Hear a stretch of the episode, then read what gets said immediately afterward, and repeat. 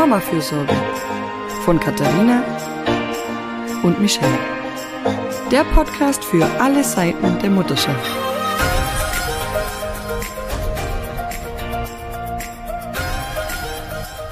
Hallo zu einer neuen Folge des Mama-Fürsorge Podcasts. Heute schauen wir wieder in ein anderes Land und unsere Frage lautet heute, wie ist es eigentlich so als Mama in Norwegen?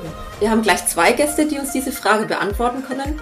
Laura und Tori, beide leben seit über zehn Jahren in Norwegen, haben auch kleine Kinder und sprechen in ihrem eigenen Podcast Nesten Norwegisch über das Leben von deutschen Auswanderern in Norwegen. Herzlich willkommen, ihr beiden.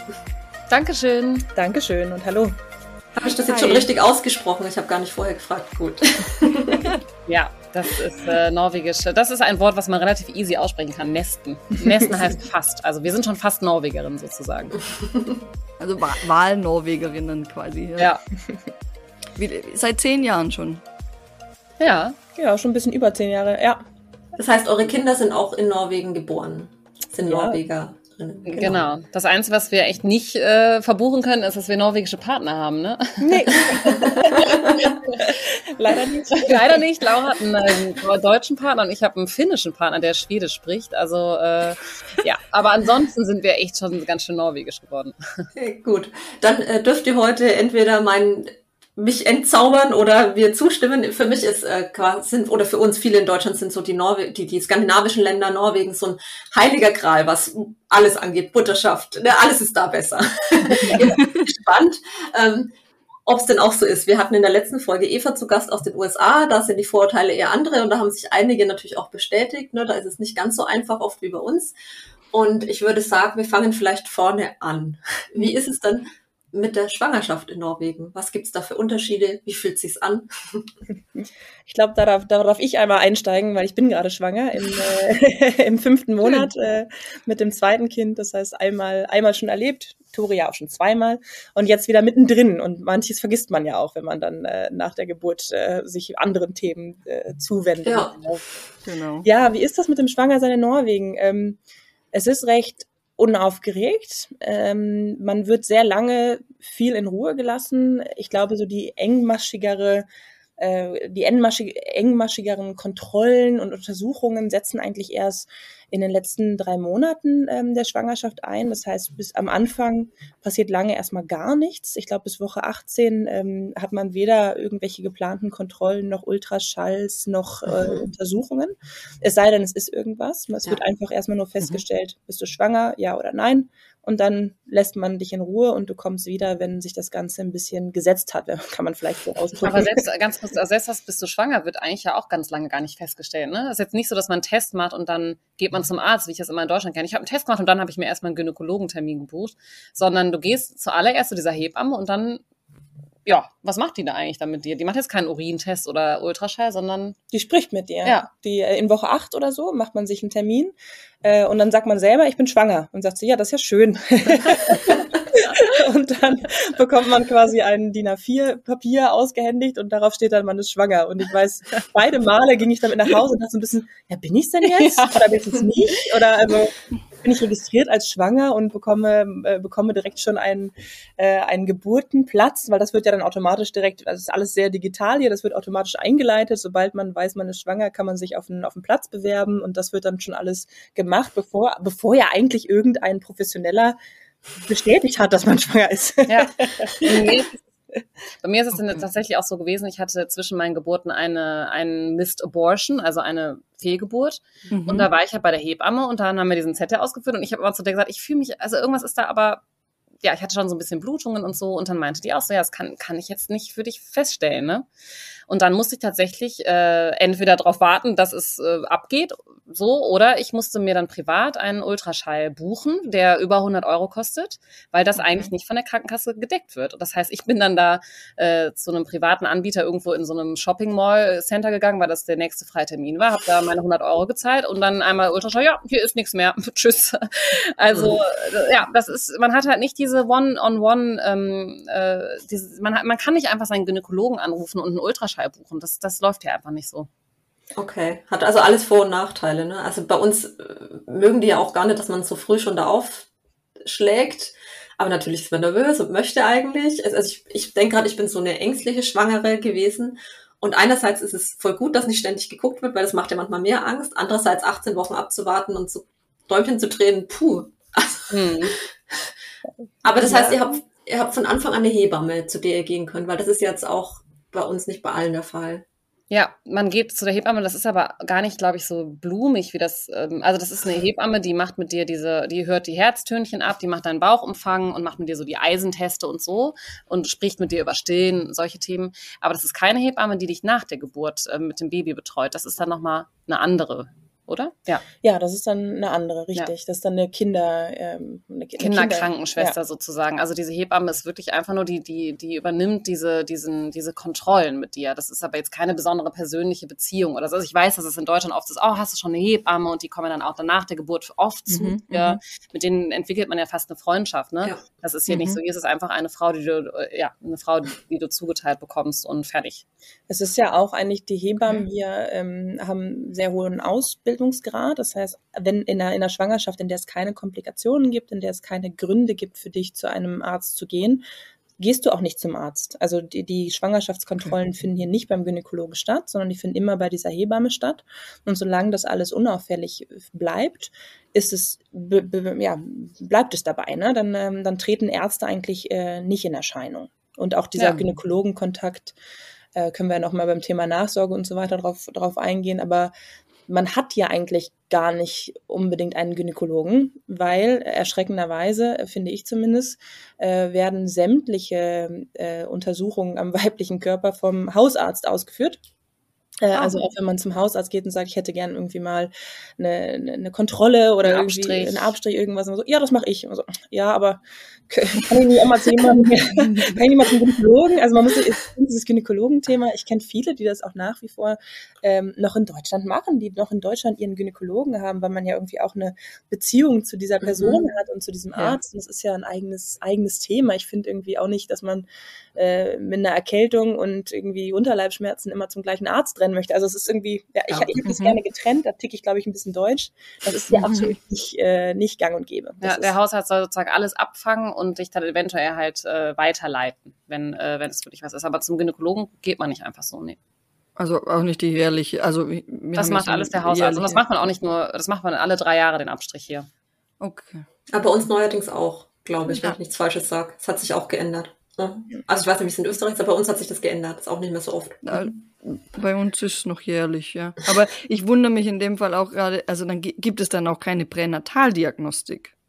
Doch, das ist dieser eine große Ultraschall, den man in Woche 18 hat. Ne? Ja. Okay. Und das macht dann aber eine, ähm, eine Spezialistin, ein Spezialist äh, im Ultraschall. Mhm. Und da gehst du tatsächlich aber auch ins Krankenhaus, auch in die Abteilung sitzt dann teilweise mit äh, geb fast Gebärenden im, im, im, Wartezimmer. Und die machen dann mit denen eine richtig ordentliche Untersuchung. Alle ah, Organe, ah, okay. alles wird durchgecheckt. Das ist dieser eine große Ultraschall, mhm. den man gezahlt bekommt. Und wenn man über 35 ist seit neuestem, kriegt man doch sogar zwei Ultraschalls, oder? Ja. Einen in Woche 12, 11, 12 und einen in Woche 18. Und das sind äh, dieser, dieser große Ultraschall ähm, mit der Diagnostik, der findet, wie Tori gerade sagt, dann eigentlich da statt, wo man auch gebärt. Das ist das einzige Mal, okay. ähm, wie, wieder in der normalen Schwangerschaft äh, ist es das einzige Mal, dass man äh, im Krankenhaus ähm, äh, vorständig wird und eigentlich mhm. auch die Chance hat, sich eventuell mal äh, umzuschauen in den, in den äh, Räumlichkeiten. Das, in den Räumlichkeiten, wo die Geburt stattfindet. Im Kreissaal sozusagen. Im und das, äh, das wird dann schon, äh, schon auch, dafür wird sich sehr viel Zeit genommen. Man hat eine ganze Stunde. Okay. Der Partner darf mitkommen. Das ist dann, das ist dann schon ordentlich, wenn man es jetzt so sagen will. okay, Und ja, habt, habt ihr dann, also wie ist es in Norwegen? Das sind dann auch vorwiegend Geburten im Krankenhaus. Oder gibt's ähm, so Geburtshäuser und ähm, Hausgeburten? Ist sowas auch möglich, üblich? Ja, äh, lustigerweise hat meine ehemalige Nachbarin, ähm, ist eine große Verfechterin von, von Hausgeburten und hat auch zwei Hausgeburten durchgeführt und über sie habe ich über das Thema sehr viel erfahren. Äh, sie bekam mhm. damals mit mir zeitgleich ihr zweites Kind, ich mein erstes.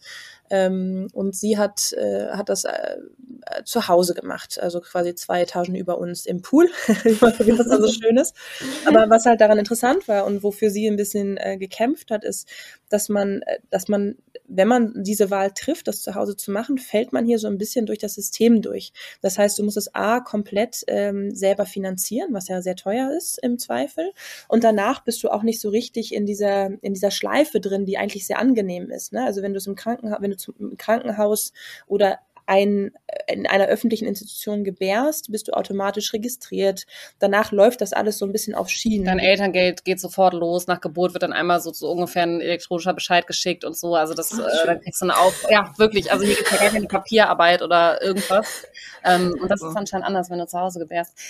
Es gibt mhm. aber, ähm, ja, und Geburtshäuser in dem Fall gibt's auch nicht. Es gab in, es gibt in, oder gab und gibt in ein paar Städten an den Krankenhäusern dran ähm, eine Art Geburtshaus, wo, wo es ohne Ärzte und ohne Medikamente und ohne Großgeräte stattfindet. Das ist aber ein großer Skandal gewesen äh, dieses Jahr in Norwegen. Das wurde hier geschlossen vor, mhm. ja, vor einigen Monaten.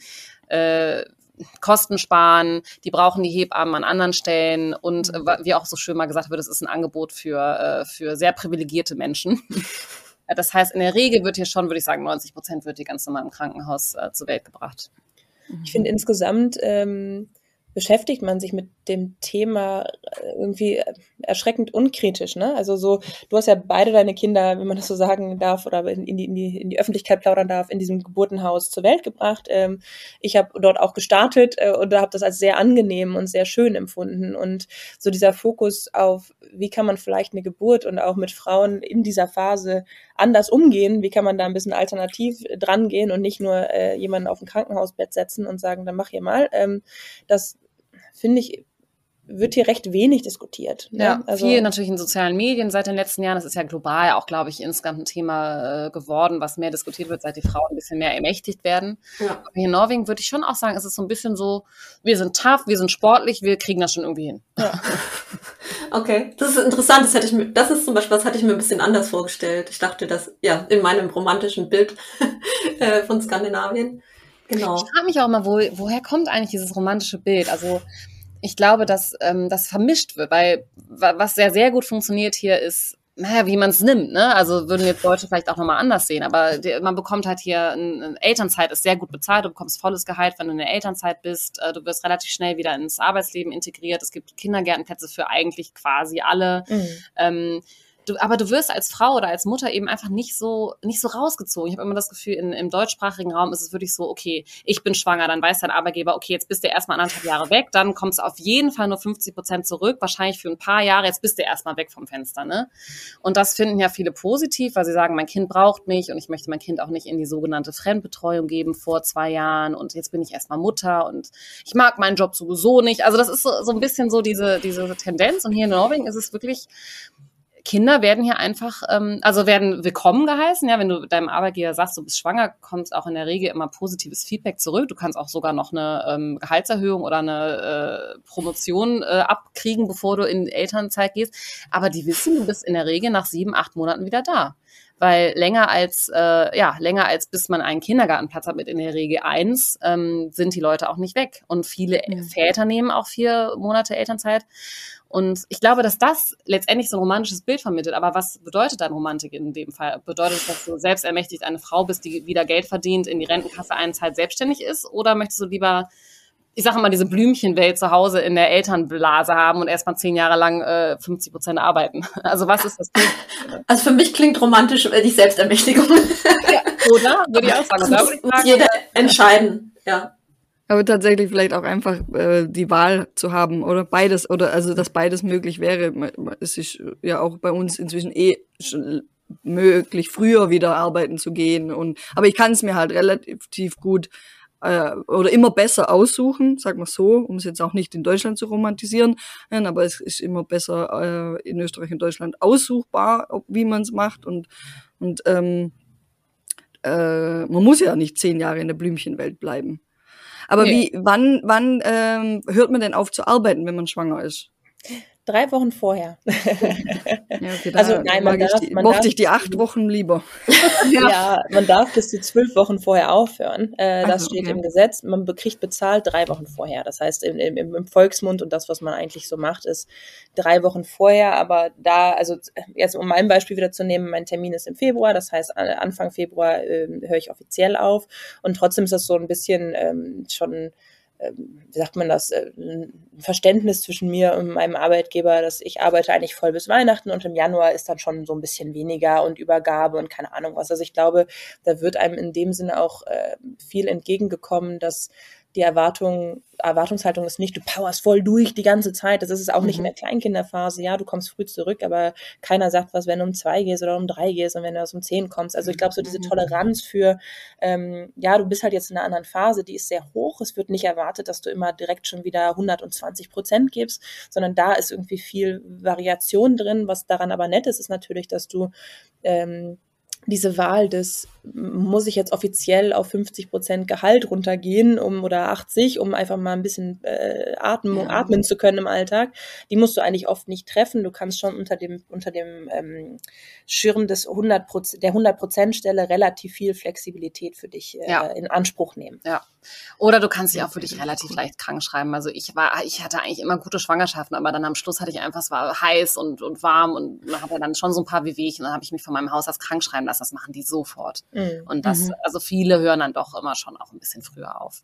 Definitiv. Das ist nicht so, das ist nicht so das Problem. Aber um nochmal kurz auf dieses, was ist es eigentlich und wie wird jeder mit umgegangen einzugehen, ähm, ja, wie Tori eben sagte, das, das Romantische ist vielleicht, dass man wirklich viel, viele Möglichkeiten hat und da, und da irgendwie finanziell wenig Einbußungen macht. Das mhm. Unromantische ist, dass die Frau wenig verniedlich wird und es einfach ein sehr harter Umgang in dem Sinne mit dieser, mit diesem ganzen Prozess der Geburt ist. Es ist mhm. halt einfach, es ist nicht so ein Riesending, was es irgendwie angenehm macht, weil man halt nicht die ganze Zeit mit solchen Vorurteilen konfrontiert wird, von wegen, ach so, ja, dann bist du ja erstmal raus, ne? Also ich habe schon Einladungen wieder bekommen für Sachen im Mai. Dann immer schön gesagt mit, guck, ob du willst, ob du kannst, kannst Baby auch mitbringen, ne? Also irgendwie so dieses, ich mag das sehr gerne, ähm, dass man das Angebot bekommt. Dann kann ich sagen, will ich nicht, möchte ich nicht, möchte mich drei Monate abschotten. Das ist meine Wahl, kann ich machen, kann ich nicht machen. Aber du mhm. bist nicht mhm. abgeschrieben. Ja, genau, du? du wirst nicht so abgestempelt, und ja. Ob, ob du es dann in Anspruch nimmst oder nicht, ist was anderes. Aber du hast, du hast eine Wahl und du bist äh, von vornherein, obwohl du vielleicht im Februar gebärst, denkt irgendwie ein Kollege, auch im Mai kannst auch wieder einen, einen Vortrag halten. Aber du musst es nicht. Ne? Aber so dieses, äh, das entscheidest du selber, das liegt in deiner Hand. Das mag manchen Leuten Druck machen, weil sie denken, ach, nur weil ich jetzt die Einladung bekomme, muss ich. Äh, es wird gefordert. Ja. Das sehe ich wirklich anders. Ich finde, hier liegt sehr viel bei dir und bei der Frau zu sagen, ich habe das für mich so entschieden, so machen wir das. Ich komme nach vier Monaten wieder oder ich komme nach drei Jahren wieder. Es ist wirklich dein, dein Ding, aber du musst es natürlich für dich ähm, ähm, ja so entschieden haben und dann dazu stehen und dich nicht so diesen ganzen dich nicht so fremdsteuern lassen. Ne? Weil dann glaube ich schon, dass einige auch viel Druck verspüren, eben früh wieder da sein zu müssen. Bei mir lag jetzt im Kalender, das fand ich irgendwie auch ganz süß, ja, im Februar ist Geburt und dann war ich ab August schon wieder 100 Prozent zurück. Und ich so, oh ja, weiß ich noch nicht. Also so in, den, in, dem, in dem Planer von der Arbeit. Ich, ich, weiß noch gar nicht, ob ich im August wieder da bin. Ich muss mal gucken. Vielleicht will ich auch erst, äh, vielleicht machen wir auch das ganze Jahr äh, was anderes. Wir wissen das noch nicht. Aber äh, da, da, das muss man halt für sich einfordern. Aber es ist schon anders. Also ich habe erstmal meine Gehaltserhöhung, die angekündigt wurde, erstmal zurückgezogen, als ich gesagt habe, ich bin schwanger in Deutschland. Also ich meine, es ist ein Einzelfall, aber ich, ich weiß, dass es nicht nur Einzelfälle sind. Ne? Weil wie, wie ihr sagt, schwanger heißt hier äh, raus. nicht mehr wertvoll für den Arbeitsmarkt. Du bist jetzt Mutter und nichts anderes mehr, oftmals. Also ja. da habe ich echt, da ärgere ich mich heute noch sehr und auch, dass ich damals nicht einfach vehementer gesagt habe, dass es nicht in Ordnung ist. Ne? Ich war jünger, ich unerfahrener so und ähm, dachte, es ist halt so, jetzt werde ich Mama, dann gibt es halt nicht mehr. Ja. ja, das merkt man ja schon bei der Personalauswahl, oder? Wenn, wenn, wenn du auf eine Stelle besetzt werden sollst, die irgendwie voll wichtig ist, ist und du bist aber in diesem Alter, in dem halt ähm, vielleicht typischerweise eben äh, Kinder bekommen werden, äh, 27, 28, 29, 27 ist, glaube ich, gerade Durchschnittsalter hier. Ja, und dann, ähm, ja, dann wirst du, wirst du nicht besetzt oder halt hm. eher dann wirst, wird der Mann äh, eher vorgezogen, weil du bist ja dann nur kurz da wahrscheinlich und fällst dann erstmal viel zu lang aus. Ja. Mindestens mal zwei Jahre oder, also jetzt in Österreich ist die Karenz zwei Jahre und ja. danach kommst du mit 50 Prozent wieder für nochmal sieben Jahre. Ja, ja, eben, ja. Das, also, das, ist, das ist echt ein wesentlicher Unterschied, ein ganz, ja. ganz großer Unterschied. Also wir haben, glaube ich, beide noch im schwangeren Zustand vor der, Ge vor der Geburt eine, eine Beförderung bekommen. Ne? Bei mir stand die auch an, aber die wurde auf jeden Fall durchgesetzt. Ich glaube, du hast was Ähnliches erlebt. Und ich habe, äh, ohne zweimal drüber nachzudenken, zwischen Kind eins und zwei ähm, den Job gewechselt, so in eine, mhm. in, eine, in eine äh, ganz andere Rolle rein. Und ähm, da war ich auch äh, sehr offen, was das Thema angeht, weil ich einfach für mich das Gefühl hatte, ich muss es jetzt einmal aussprechen, dass ich halt noch ein mhm. zweites Kind möchte, damit ich mit gutem Gefühl gehen kann.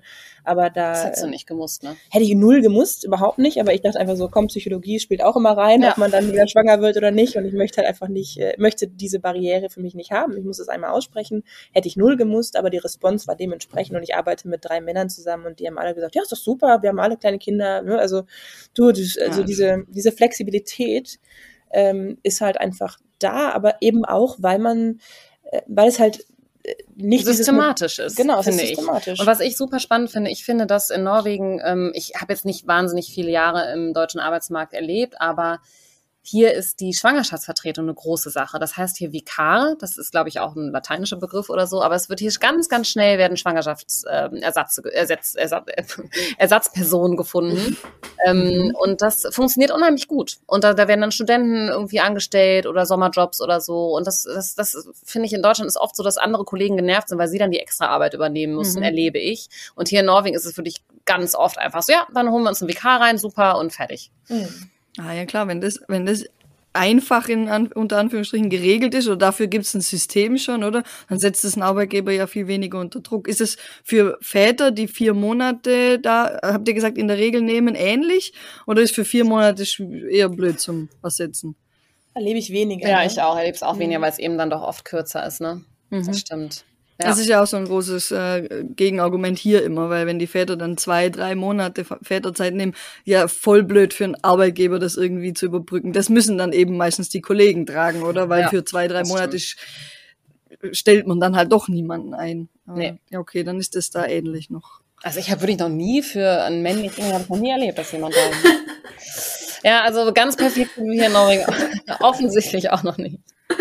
Ja, aber ein großer ja. Unterschied ist, glaube ich, auch bei den Kosten. Also ich war gerade äh, diese Woche beruflich in der Schweiz, äh, saß in einem Raum mit sechs Männern, die hatten alle Kinder, keiner von denen hat mehr als eine Woche oder zwei Elternzeit bekommen und sie sagten halt so, nee, unsere mhm. Frauen sind alle zu Hause. Und warum? Ja, weil die Kindergartenplätze in der Schweiz so teuer sind, dass es sich halt einfach nicht lohnt, in Anführungsstrichen zu arbeiten. Und da hatten wir auch eine lange Diskussion darüber, weil ich halt das fand ich halt so traurig oder ich bin mit so einem guten Gefühl nach Hause gefahren, dachte, boah, bin ich dankbar für die Welt, in die ich jetzt eintauchen darf, weil mhm. dieses so, es lohnt sich nicht für dich zu arbeiten, das macht ja für beide Partner in der Beziehung einen unglaublichen Druck. Es ist ja mehr als das Finanzielle, was man aus der Arbeit zieht, was dir dann als Frau verschlossen bleibt, was mhm. vielleicht auch dann den Wunsch zu oh, jetzt sind zwei Kinder in der Schule, was mache ich jetzt? Steige ich jetzt nach irgendwie acht Jahren ein in meinen Beruf? Und das ist ja, klar kriegst du dann nicht die tollen, fordernden, erfüllenden Jobs, ne? wenn du dann irgendwie erst ein Berufseinsteiger bist mit Anfang 40.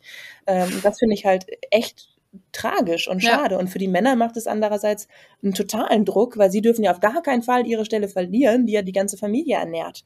Und das heißt, die mhm. haben irgendwie ähm, arbeiten dann noch mehr und noch dedikierter und haben noch weniger Zeit mit den Kindern, weil sie ihre Stelle auf gar keinen Fall verlieren dürfen. Das heißt, beide mhm. Partner haben eigentlich äh, so wie eine undankbare Rolle. Eine undankbare Rolle. Ja. Und das ist ja eigentlich dem Modell geschuldet, weil er sagte so, meine Frau wird schon wieder arbeiten, aber doch nicht, wenn wir mehr zahlen für Kinderbetreuung als, und das kann ich verstehen, das, das würde ich auch nicht ja in machen. London, also in England so, es ist in den USA so, ja. ne? das ist, ist ja wirklich durch die, Bar, mhm. also das ist ja auch in Deutschland eigentlich relativ gut, in den meisten Bundesländern ist es ja. In, den, in den Großstädten ist es schon so. Ich hatte eine Kollegin, die hat ein paar Jahre nur für die Kinderbetreuung gearbeitet, ist eins zu eins in die Kinderbetreuung geflossen und jetzt ähm, ich eine Freundin, die kriegen gar keinen Platz. Wenn das Kind in die mhm. Schule kommt, haben sie keine Betreuung mehr nach 11.15 Uhr oder so. Ja. Da gibt's ähm, nur wenn beide beide Eltern 39,5 Stunden die Woche arbeiten. Dann ja, das kenne ich von meiner Schwester, das kenne ich auch. Auch dieses, du musst dann abholen, wenn du in Elternzeit bist, wenn du ein drittes Kind oder zweites Kind hast, dann musst mhm. du früher abholen. Das finde ich auch immer mhm. ganz schön heftig, weil mhm. Äh, Elternzeit ist auch ein Vollzeitjob. Und ich mhm. habe neulich, eine Freundin hat mir neulich erzählt, das hat sie mir nur am Rande gesagt, dass sie am Freitag immer um halb drei abholen müssen. Dann meinte ich, was ist das denn? Also, da macht die Kita zu, um halb drei. Äh, ja, das, da kannst du ja gar nicht Vollzeit arbeiten. Und ich will jetzt Vollzeit arbeiten auch immer gar nicht so verherrlichen. Mhm. Äh, und hier in Norwegen ist es ja wirklich auch oft so, dass du früher gehst. Freitags machen jetzt auch immer viele Homeoffice. Ich meine, wir sitzen hier an einem Freitag in der Arbeitszeit und machen unseren Pod äh, Podcast. Aber ähm, trotzdem, also einfach auch so, die Frau als als äh, als äh, Person zu sehen, die auch andere Projekte vielleicht hat. Ne? Es geht ja gar nicht immer ums Arbeiten. Mir jetzt übrigens, ich habe mit einer äh, Norwegerin am Wochenende gesprochen. Wir waren auf einem Junggesellenabschied zusammen, die arbeitet im Bildungsministerium. Und sie meinte, in Island ist es wohl so ein Riesenthema, dass Kinder zu spät vom Kindergarten abgeholt werden, weil die Mütter immer alle noch Sport machen oder in die Bibliothek gehen oder so. Das fand ich total. Da wollen sie jetzt so eine Initiative starten, dass man nicht mehr irgendwie nach fünf Uhr abholen soll oder so, weil die Frau sich dann so Eigenzeit nehmen. Das fand, fand ich äh, interessant. In, in Island gehen auch 100.000 Frauen auf die Straße für mehr Gleichberechtigung bei einer Bevölkerung von 350.000 Leuten. Also ja. müsstet ihr euch vorstellen, das ist, vielleicht sollten wir Island auch noch mal fragen. Das wäre ja. äh, super spannend. Weil da würden wir uns vor schlechtem Gewissen alle ein, also das macht bei uns niemand. Nein. Das würde nie, da, da, würden wir alle so ein schlechtes Gewissen haben, das ist ja auch ein bisschen unser Thema. Das, das, das passiert hier nicht. Was hm. jetzt? Zu spät, zu spät abholen. Ja. ja, das scheint ja auch so ein riesen Stigma zu sein. Und dann ist es immer so interessant, wenn man dann so fragt, warum nicht? Nee, das möchte ich nicht. Das möchte ich nicht. Also es ist ja, es ist einfach so viel Druck auch als, also dass man als Mutter mit seinem Kind zusammen sein soll. Und wirklich, ja, ich, ich möchte natürlich auch eine enge Verbindung zu meinen Kindern haben. Und wir haben hier in Norwegen Glück. Ich hole jetzt in der Regel, ich habe jetzt zwei kleine Kinder in der Kita, ich hole die in der Regel um Viertel vor vier ab und dann möchte ich mit denen auch diese Qualitätszeit verbringen. Dafür habe ich ja auch Kinder, ja. Das möchte ich gar nicht abtun. Aber hier wird schon sehr viel darauf gesetzt, dass die Kita einen guten Job macht und dass man denen vertrauen kann und dass das tolle tolle äh, Verantwortliche sind, die, die in der Regel auch eine gute Ausbildung haben und so. Und denen vertraut man auch. Also wir hatten, äh, ich, ich vertraue meinen Kindergärtnern wirklich 150 Prozent. Und was ich da mitbekomme, das läuft alles super. Also das, meine Kinder fühlen sich da wohl, das weiß ich. Und ähm, deshalb habe ich, sind die da auch von neun bis vier mit gutem Gewissen. Und das ist, äh, die Diskussion hatte ich auch mit einer Freundin in Deutschland jetzt nochmal, weil ähm, ich glaube, das kann man wirklich gar nicht so, man kann das nicht so vergleichen. Also oft äh, reduziert man dann die Diskussion auf, wann holst du ab und wann bringst du und wie viele Stunden ist das Kind in der mhm, Kita. Mhm, und das ist, glaube ich, ähm, und klar kann man, das sind so, so Parameter, an denen man das festmachen kann. Und de facto hier bleiben die Kinder vielleicht im Schnitt entweder von acht bis vier oder von neun bis fünf, also sie bleiben lange in der Kita ähm, in Deutschland oft weniger. Aber ich finde, dass damit ist die Diskussion nicht erledigt. Das heißt nicht, dass wir die Arbeit mehr äh, gewichten als die Familie. Es ist einfach nur so dieses, das norwegische System ist sehr, finde ich, darauf aus, die Woche ist die Woche. Unter der Woche gibt es irgendwie jetzt nicht tausend extra mega Aktionen. Man macht keine Riesenausflüge, man geht nicht in den Zoo. musikalische Erziehung oder Schwimmen oder was auch immer, ne? Keine Nachmittagshobbys. Genau, du hast so diesen, diesen, der Kindergarten oder die Schule später fängt das so ein bisschen auf, aber da passiert auch was, ne? Wenn ich dann mit meiner Freundin spreche und sagt halt dann so, ja, aber ich habe keine Lust, ab, ab, ab, äh, ab halb drei ist da nichts mehr los, die machen keine Ausflüge mehr, weil dann sind die meisten schon weg, dann passiert nichts mehr, es wird nicht mehr gebastelt, ist dann einfach nur noch so eine Verwahrung also so eine mhm. Aufbewahrungsbox quasi, aber nicht mehr fördernd oder irgendwie gewinnbringend, äh, dann kann ich das gut nachvollziehen. Und das gleiche meiner Schwester in der, in der Schulbetreuung, dass sie sagt, naja, da passiert aber nichts mit den Kindern. Und das ist halt dann, das möchte man natürlich nicht als Eltern, wenn man sich denkt, ich möchte schon, dass mein Kind eine, eine, gute, eine gute Woche hat und irgendwie was erlebt. Und dann fängt man das natürlich auf zu Hause und kompensiert und fängt an, Nachmittage zu planen und äh, Spieldates zu planen und so weiter. Und das würde ich jetzt so ein bisschen im norwegischen Kontext sagen, das musst du nicht, nee. weil die sind dann am Nachmittag nochmal am Entendamm mit den Zweijährigen oder gehen nochmal da in den kleinen Schwimmsaal, äh, den es gibt im Kindergarten. Ja, bei uns haben die um 15 Uhr immer die Obststunde, da werden alle Bänke rausgeholt, es wird Obst geschnitten und so. Bei uns auch immer so, bitte nicht um 15 Uhr abholen, weil da ist die Obststunde, erst danach. ja. Da, da passiert halt was und du hast halt das Gefühl, das Kind wird dann noch gefordert und hat irgendwie eine, hat eine gute Zeit, ja. äh, mhm. Qualitätszeit im Kindergarten und dann ist es okay, wenn ich um fünf abhole und wir haben dann noch drei Stunden äh, zu Hause zusammen und was ganz, ganz wichtig ist als Familienzeit, ist das Wochenende. Mhm. Würde ich jetzt so sagen, ne? dass man da wirklich sich gemeinsam Zeit nimmt für Ausflüge, dass man da gemeinsam mit Freunden was macht, dass man auch oft mal Donnerstag schon wegfährt und das Wochenende in den Hütten verbringt. Also das Wochenende wird auch gerne mal ausgedehnt, der Freitag wird äh, mit reingenommen und da sind die Kinder natürlich mit am Start und wichtig. Aber es ist so sehr, ist das hier Woche, ist das hier Alltag oder ist das mhm. jetzt hier äh, drei, vier Tage Wochenende und da ist für alle, äh, soll das schön sein und Qualitätszeit sein und ja, da wird ein bisschen mhm. unterschieden. Ja. Ja, es hat, es kommt ja auch auf die Qualität an, ne? nicht nur auf die Quantität. Ja. Bevor wir jetzt, weil wir es schon fast die halbe Stunde voll haben, mhm. ihr habt auch in eurem eigenen Podcast eine Folge aufgenommen, wo ihr noch viel mehr erzählt über Mutterschaft in Norwegen. Die verlinken wir auch nochmal, die kann ich nur empfehlen. Aber eine Frage habe ich nochmal, das hattet ihr nicht so aufgegriffen. Ich weiß auch nicht, wie viel ihr jetzt dazu sagen könnt, aber da ich ja selbst eine Wochenbettdepression hatte und wir immer mal wieder darüber sprechen und ihr auch in eurem Podcast so ein bisschen sagt, dass die Nachsorge vielleicht ein bisschen vernachlässigt wird in Norwegen, wie ist es denn damit? Ist das ein Thema oder ist es ein Tabu? Spielt das eine Rolle? Also psychische Erkrankungen bei Müttern, Burnout oder äh, ja, all diese, all diese Themen. Ich hatte eine Bekannte, die darunter gelitten hat und da weiß ich nur, das wurde systematisch schon gut aufgefangen. Also die hat dann, äh, wurde dann, äh, also und, und die Hebammen sprechen auch mit dir darüber. Aber ich würde trotzdem sagen, dass es das jetzt nicht so ein Riesenthema ist ähm, obwohl ja Depression und Angst schon auch äh, gesellschaftlich mittlerweile ähm, viel drüber gesprochen wird, aber jetzt so akkurat das mit dem, akkurat sage ich jetzt schon, also genau das mit Wochenbettdepression, ja, ist mir noch nicht so untergelaufen, ehrlich gesagt. Ich würde auch sagen, es ist generell, wie so, wie so die anderen Themen auch, es wird nicht ähm, das Fass wird irgendwie nicht so richtig aufgemacht. Also außer wenn du per persönlich betroffen bist oder du hast Freunde, glaube ich schon, dass man darüber offen reden könnte. Also das ist jetzt nicht dieses so, das darfst du dir als Frau nicht eingestehen, dass du darunter leidest. Ich glaube, dann gibt es schon eine gewisse Offenheit. Aber wieder in der gesellschaftlichen Diskussion und so mm, generell, was das Thema alles, was an der Schwangerschaft vielleicht nicht so gang und gäbe ist, ne? Also ob es jetzt irgendwelche, welchen, welchen Wunden sind, die nachher nicht so sind, wie sie sind, oder äh, Schwangerschaftsdepression oder eine Überforderung oder sowas, ähm, äh, wird nicht generell viel diskutiert. Ich glaube, da liegt es dann wieder, und das finde ich ein bisschen schade, ein bisschen an dir, die Hilfe einzufordern. Sobald du das machst, kriegst du, glaube ich, gute Hilfe. Ja. Aber dieser Schritt dahin, ähm, äh, den muss man selber finden oder halt durch, durch gute Freunde. Sonst ist meine Vermutung, dass man damit schnell ein bisschen alleine gelassen wird, weil es ja. eben nicht so viele Kontrollpunkte dann mehr gibt, zumindest ja. für die Mütter nicht, für die Kinder nee, schon. Also die, die kommen, ja genau, für die Mütter nicht. Die Hebamme kommt einmal nach Geburt zu dir nach Hause nach ein paar Tagen und guckt sich alles an, guckt sich, wie deine Wohnung ist, wie die Situation ist, aber nur einmal. Und danach hast du dann noch eine sechs Wochen Kontrolle beim Arzt oder bei der Hebamme. Und dann gehst du mit deinen Kindern zu den Kontrollen. Aber du selber hast, mhm. äh, hast nicht mehr diese Möglichkeit, äh, äh, dir was vom Herzen zu erzählen. Und du musst dich um alles kümmern irgendwie. Ja. Also ich glaube, es gibt viel, aber es liegt viel bei, bei dir selber. Man muss sich selber informieren, auch ob es irgendwie eine andere Form, weil dann wieder, ne, die sechs Wochen Kontrolle, normalerweise gehst du damit zum Hausarzt. Also wenn du dann nicht selber irgendwie ein bisschen proaktiv denkst, ich glaube, es würde mir gut tun, dass vielleicht doch jemand anders sich nochmal meinen Beckenboden anschaut als mein Hausarzt, der eigentlich 90 Prozent Erkältung behandelt, ähm, dann ähm, muss man sich darum kümmern. Das ja, das fällt dann eben auf den Ressourcestärkeren natürlich äh, zu, ne? Und das ist auf jeden Fall wird mhm. ja auch ein Thema sein. Ja. ja, das ist natürlich dann auch ein bisschen eine Negativspirale, weil sich Hilfe zu suchen, wenn sie, wenn die Depression schon ähm, sich ähm, entwickelt hat, ist ja dann noch mal viel schwieriger, wenn man nicht so, okay, es könnte sein, sondern ich bin eigentlich schon äh, ausgelaugt, ja. ich bin schon antriebslos aber ich weiß, dass das schon angesprochen wurde bei mir und ich weiß, dass sie auch gesagt haben, auch Männer kann das betreffen. Das weiß ich, meine Hebamme mhm. mir erzählt, auch, äh, okay. auch Männer können da, darunter leiden. Also es ist schon hier ein aufgeklärtes Land und so weiter. Ne? Aber es ist, mhm. glaube ich, wie ja, Laura hat schon ganz gut beschrieben. Es fällt aus dem Rahmen und dadurch ist es, ist es nicht so leicht erreichbar.